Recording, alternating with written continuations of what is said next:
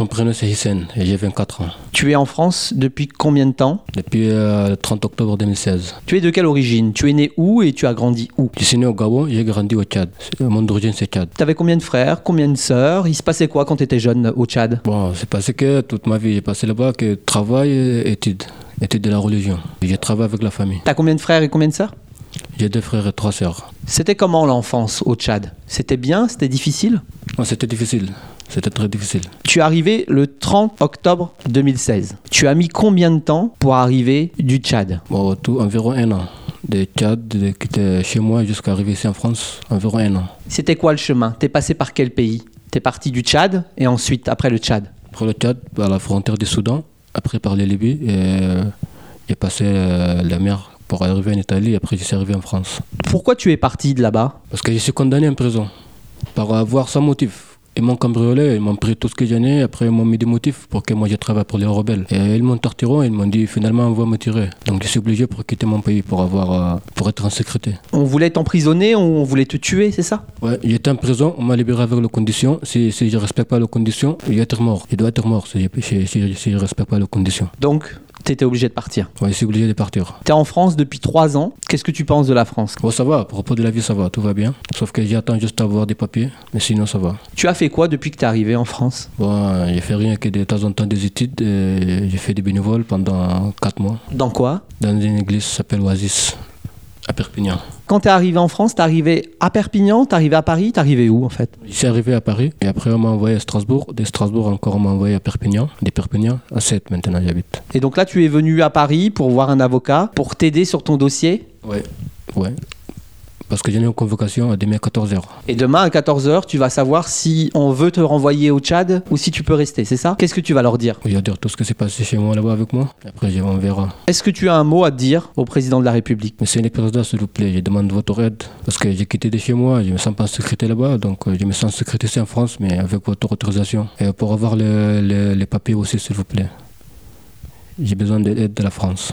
Comment tu le vois ton avenir? Tu voudrais faire quoi plus tard? Tu te vois en France, travailler, te marier? Oui, mais tout ça après des papiers, pour l'instant, je sais pas, j'ai aucun avenir. C'est ce que je vois. Comme j'ai pas de papiers, j'ai pas d'avenir. Est-ce que tu as un rêve? Ouais, j'ai un rêve, ouais. Bon. Désolé.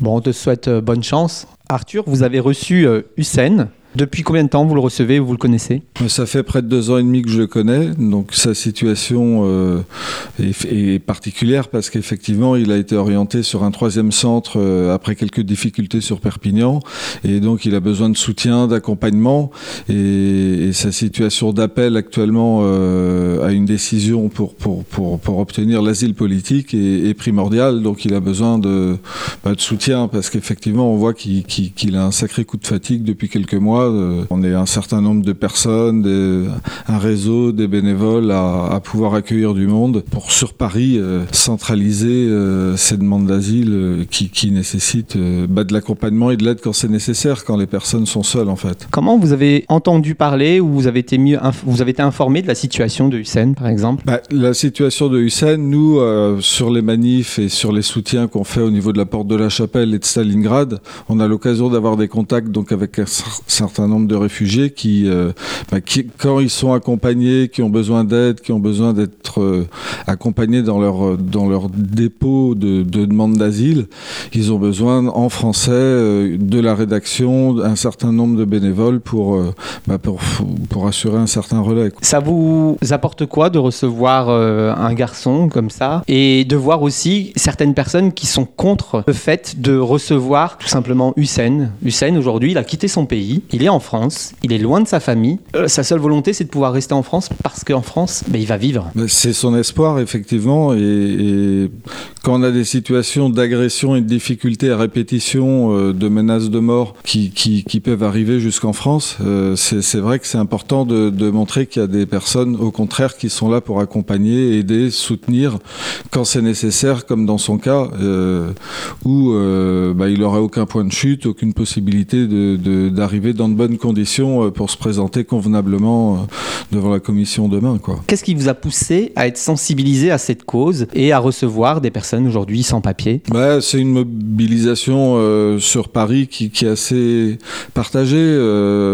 Madame la maire, un certain nombre de, personnes se mobilisent pour, pour bah, voilà, accompagner, aider les personnes dans des situations indignes de, campements sauvages, notamment euh, Porte de la Chapelle, Stalingrad. Il y, a, un certain nombre de sites où il faut, il faut une aide et un accompagnement de la ville de Paris, de l'État, mais les bénévoles euh, sont un peu le filet euh, quand il y a quelques défaillances qui peuvent se présenter au niveau gouvernemental, notamment Porte de la Chapelle. Là, ça dure depuis quelques mois. Il y a vraiment besoin de, bah, de donner de l'air aux habitants du quartier et, surtout aux réfugiés dans, voilà, qui vivent dans de, très mauvaises conditions. Vous-même, si vous aviez la possibilité d'interpeller le président, que lui diriez-vous? Bah, Monsieur le Président, trouver des solutions, euh, et je sais que vous vous, vous y engagez régulièrement, euh, notamment sur la scène internationale, à, défendre la position euh, du droit d'asile et, et, permettre et faciliter la prise en charge de ces personnes qui parfois vivent pendant des mois et des mois dans des situations d'insalubrité qui sont difficile et dangereuse pour, certains habitants de quartier et surtout pour eux-mêmes. Donc euh, ça nécessite euh, vraiment une, plus de volonté, plus d'accompagnement euh, lorsque c'est justifié d'avoir une mise sous protection de ces personnes qui, bah, qui, fuient, qui fuient la guerre.